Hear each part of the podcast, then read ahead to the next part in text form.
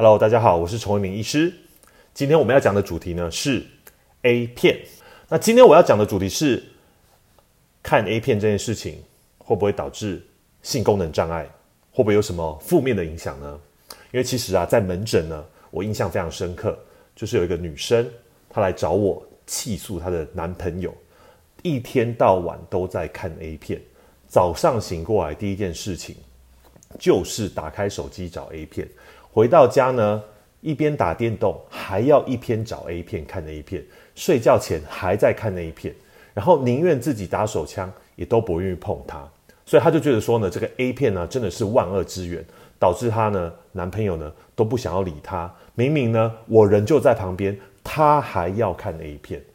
OK，那所以呢，其实呢，在科学界，在医学界呢，也发现，哎，好像有这样的现象。为什么呢？因为其实啊，在以前啊。要看 A 片这件事情啊，不是那么简单。比如说在九零年代，你要去看 A 片，你就要去那个录影带店嘛。然后录影带店可能就是你要租东西，可是呢，总是会有一区在一个比较呃偏僻的这个小房间里面，那你就可以闪身进去。你还要就是戴着口罩，然后看四下无人的时候，赶快闪进去看一下，哇，就看到很多。但是呢，你今天要把它租出来呢，就是还是终究要拿到柜台去，那就会觉得有点害羞丢脸。所以以前要看 A 片不是那么的简单。后来呢？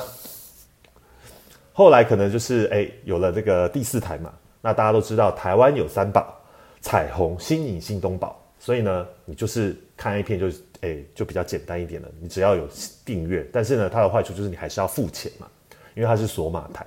可是呢，现在随着网络呢越来越发达了，所以呢，看 A 片这件事情呢，只要你打开电脑上了网，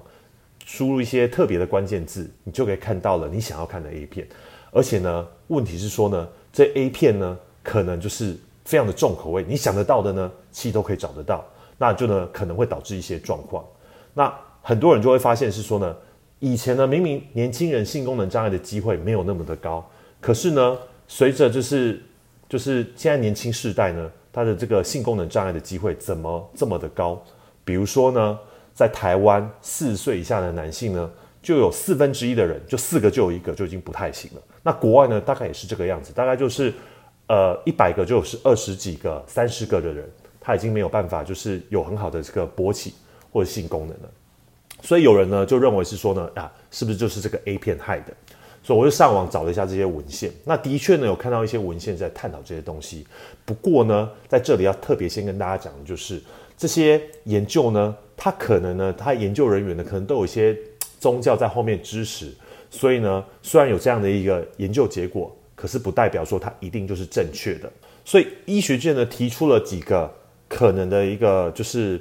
像是疾病的一个概念，一个呢就是所谓的 problematic online pornography use，就是说呢，就是它是就是过度有有问题的使用这个呃色情的影片，或者呢有人提到就是 pornography induced erectile dysfunction，就是因为这个色情影片。所导致的这个性功能障碍，那到底呢？这个有问题的这个使用这个色情影片的机会到底有多大呢？有一些研究呢就显示，比如说呢，像有一篇研究，他就提到了，其实呢，大概一百个人里面呢，可能大概就是八个、七个人有这样的一个状况。那真正就是达到就是上瘾，那所谓的上瘾就是说他不得不看，然后他一直有很想要看的这个冲动，然后不看呢，他就是会受不了，会非常的焦虑的呢，大概就是五个人左右。OK，那这样的一个状况呢，可能呢就会导致一些负面的状况。那像什么样的负面状况呢？第一个呢就是所谓的性功能障碍，大家都提过了，就是说是不是这个会有这样的一个状况？那但是呢，也有研究是显示呢，因为有一个呃，有人认为是说呢，这个性功能障碍在年轻族群现在这么高，就可能跟看 A 片有关系。可是也有一个研究是说呢，其实呢，有六百分之六十的年轻人，然后他呢有这个性功能障碍，可是他却没有这个看 A 片的这样的一个习惯，所以呢，不代表一定会发生。但是呢，有可能呢。因为你看 A 片的关系，而且你看的 A 片呢，如果说呢它是口味比较重、比较特别的，因为大家都知道 A 片的情节的戏都是演出来的，所以呢，当你在真实要提枪上阵的时候呢，你心中想的可能就是 A 片的那个情节哦，可能比如人妻呀什么等等等等的。可是呢，在现实生活当中，可能不是这个样子，所以呢，你可能就会对你的伴侣没有那么大的欲望，或者是呢，你看了 A 片，就像我那个病人一样，你看了 A 片，所以呢，你你自慰了，所以你的你就你的欲望，你对你伴侣的真实的，就或者你对于这个真实性行为的这个欲望呢，可能就比较低了。那不仅是你。觉得不满意，因为你的女朋友或者你的太太表现没有像 A 片那个样子，那你的伴侣也会觉得说，为什么你老是看 A 片不碰我？那其实呢，的确有可能会影响到你们伴侣之间的关系。那在第三个可能呢，就是呢，因为你对于这个 A 片如果有一种无法自制的渴望，但是如果又得不到的时候呢，可能就会产生一些焦虑，或者是一些呃，就是物质滥用的问题。那或者是说呢，其实你想要就是。把这个看 A 片的习惯戒掉，可是你又戒不掉的时候呢，那就有可能呢，会让你处在一种就是悔恨、焦虑的状况之下，其实对你的身体也是有不好的影响的。最后呢，其实要提醒大家一点，就是说呢，其实啊，呃，我觉得适度的这个性行为或者性生活的性刺激是必要的，而且是必须的。但是凡事呢，就是过犹不及都不好，所以适度的刺激是好的，但是如果过度了。可能就不好了。那另外一个要提醒大家就是呢，其实 A 片的情节常常都是演出来的。像我之前呢，就是呃在收集就是那个第一次自慰这这个经验，就会发现是说呢，其实很多人的性知识其实是来自于 A 片。那他可能呢，如果是只是自慰那还好，可是呢，如果这个 A 片的知识所传达出来的，对于女生的。态度是错误的，比如说这个 A 片就是教导你说啊，你就是要用强迫的方式或等等的，那其实不是女生想要的，女生在意的可能还是一个呃温柔，